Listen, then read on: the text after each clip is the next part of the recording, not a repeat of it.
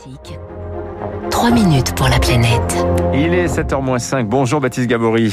Bonjour Dimitri, bonjour à tous. L'ONG Oxfam épingle dans un rapport publié ce matin les grandes entreprises françaises pour leur empreinte carbone. 35 entreprises qui font ou qui ont fait partie du CAC 40 ces dernières années ont été passées au crible.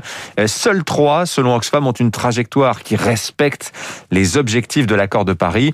Les entreprises, elles contestent ces conclusions.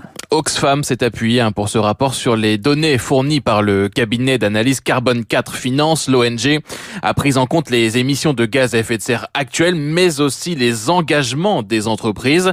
Résultat, la trajectoire, la trajectoire climatique moyenne de ces grands groupes correspond à un réchauffement de 3,5 degrés d'ici la fin du siècle.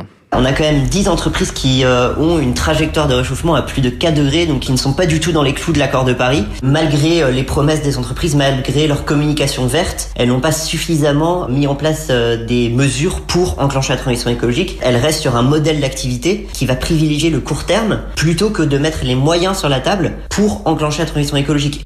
La Alexandre Poidatz hein, est chargé de plaidoyer finance et climat pour l'ONG Oxfam. Selon lui, les quatre plus mauvais élèves hein, sont euh, Total et trois banques, la BNP, le Crédit Agricole et la Société Générale, car le rapport inclut les émissions indirectes des entreprises. Donc, dans ce cas précis, les émissions des entreprises ou des projets qui sont financés par les banques, il faut, euh, selon lui, que les entreprises changent de stratégie et le plus vite possible.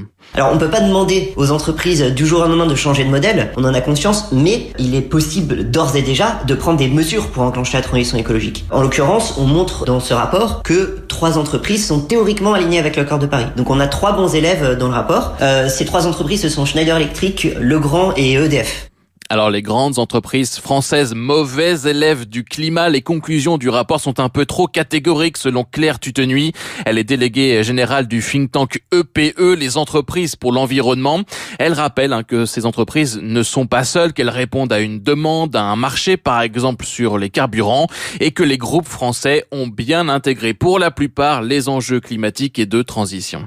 36 entreprises françaises membres de PE ont présenté des trajectoires de décarbonation à une initiative internationale. Euh, c'est une proportion par rapport euh, au nombre d'entreprises américaines ou par rapport au nombre d'entreprises euh, indiennes ou allemandes qui est plutôt en avance. Les entreprises françaises sont plutôt dans les motrices, dans les volontaires et dans celles qui font bouger les choses, même si bien sûr tout le monde est d'accord, les choses ne bougent pas assez vite.